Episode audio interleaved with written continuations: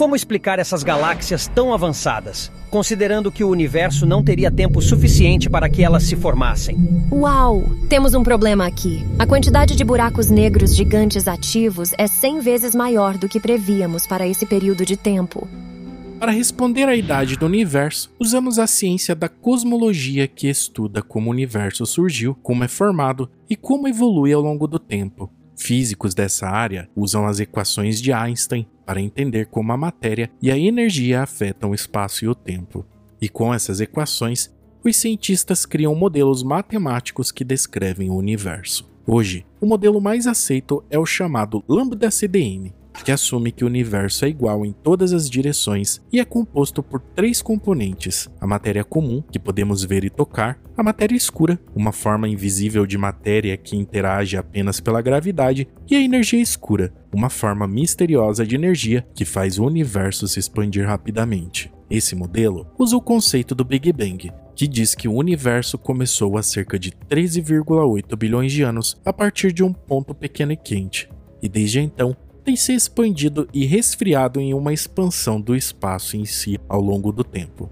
Para medir a expansão do universo, os cientistas usam o desvio para o vermelho da luz das galáxias distantes. Esse desvio acontece quando a luz emitida por uma fonte em movimento parece ter uma cor avermelhada em relação a uma fonte parada e é proporcional à velocidade e à distância da fonte. Quanto maior o desvio para o vermelho, maior a velocidade e a distância do objeto que está emitindo essa luz. Esse desvio também nos ajuda a determinar a quanto tempo a luz levou para chegar até nós. E quanto maior o desvio para o vermelho, mais antiga é a luz que observamos.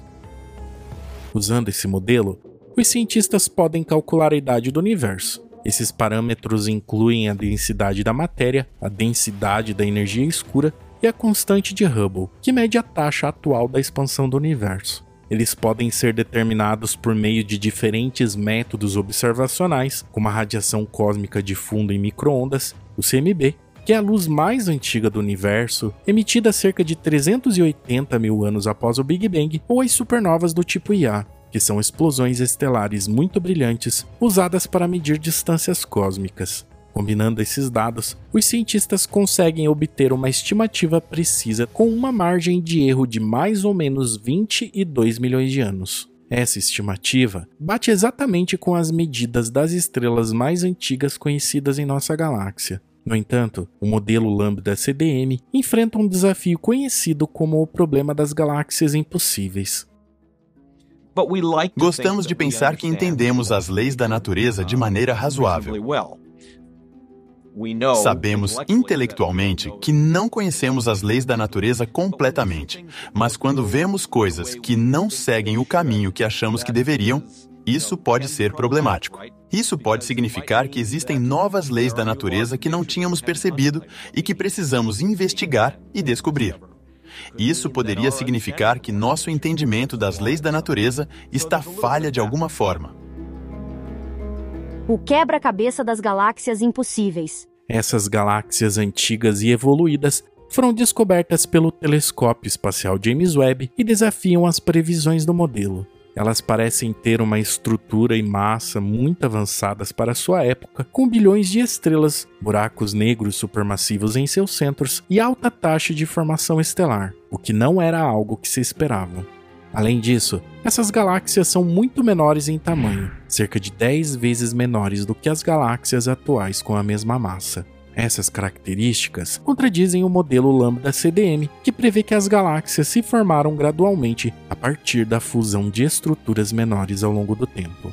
De acordo com o modelo, as galáxias primitivas deveriam ser pequenas, fracas e irregulares, levando bilhões de anos para se tornarem grandes, brilhantes e elípticas. Portanto, o problema das galáxias impossíveis é um desafio para o modelo Lambda CDM, que precisa explicar como essas galáxias se formaram tão rapidamente e tão cedo na história do universo.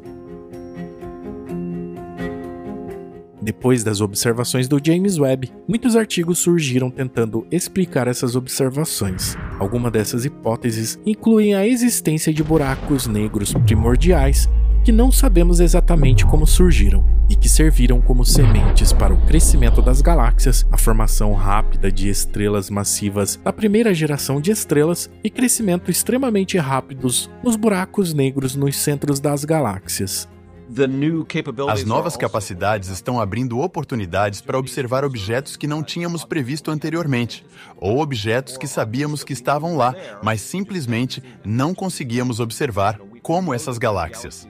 Sabemos que há galáxias no início do universo, só não tínhamos um bom meio de observá-las até recentemente e conseguimos alcançá-las com a adição do James Webb.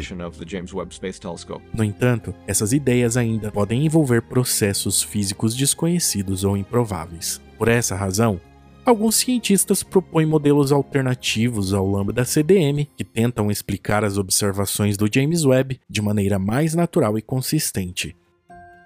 O desafio de explicar a luz das galáxias impossíveis com um novo modelo das leis do universo.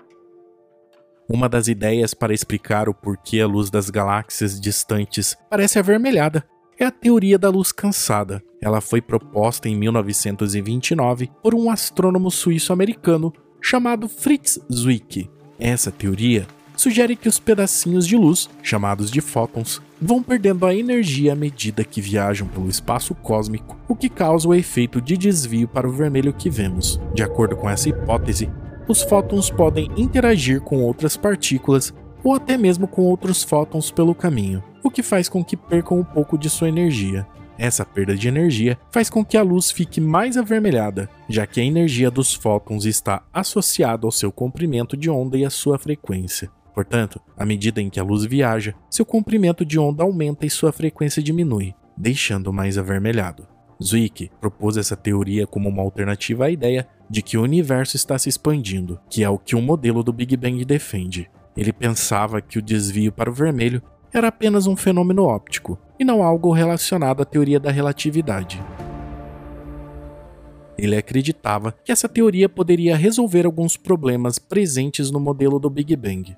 No entanto, a teoria da luz cansada enfrenta dificuldades quando confrontada com as observações e os dados experimentais. Por exemplo, se a luz perdesse energia ao viajar pelo espaço, também perderia sua capacidade de se manter organizada, o que faria com que as imagens das galáxias distantes ficassem borradas e desfocadas. Mas não é isso que vemos.